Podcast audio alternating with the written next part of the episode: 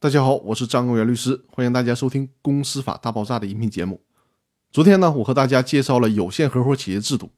那今天我们就进一步了解一下有限合伙企业有哪些优点。在有限合伙企业当中，普通合伙人既享有对合伙事务的管理权，又对合伙债务承担无限责任。这里涉及的好处是，虽然在有限合伙企业当中，只有普通合伙人能管理有限合伙企业，但是呢。普通合伙人也不会一手遮天去祸害这个企业，因为普通合伙人的命运是紧紧的与有限合伙人捆绑在一起的。如果普通合伙人不好好的经营企业，可能吃亏最大的反而是他自己，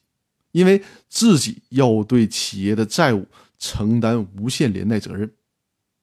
这样的制度设计就避免或者是降低了普通合伙人的道德风险。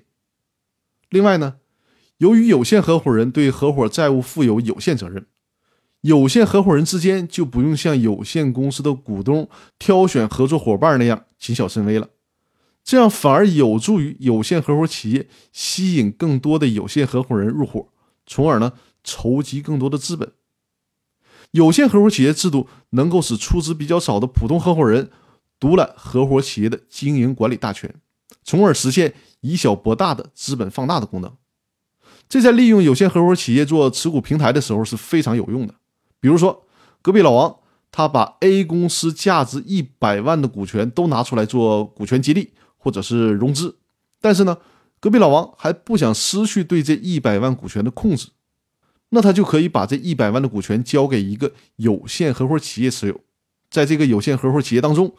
九十九万都交给有限合伙人持有，隔壁老王呢，他仅持有一万，但是。隔壁老王他是唯一的普通合伙人，那么这一百万的股权对应的表决权等权利呢，实际上是由隔壁老王来完全控制着的，这就是典型的以小博大。另外呢，从节约纳税的角度，投资者采取有限合伙呢，可以避免双重征税，因为公司要缴纳公司所得税，股东取得分红以后还要缴纳个人所得税。而对于有限合伙企业本身是不征税的，仅仅对从有限合伙企业取得投资回报的合伙人征收个人所得税。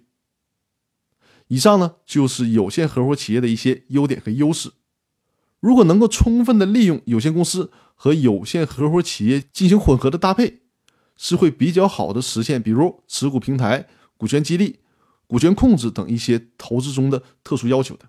所以说，对于有限合伙企业这个问题。还是需要大家多投入精力去关注的。那好，我们今天的分享就到这里，我们明天继续。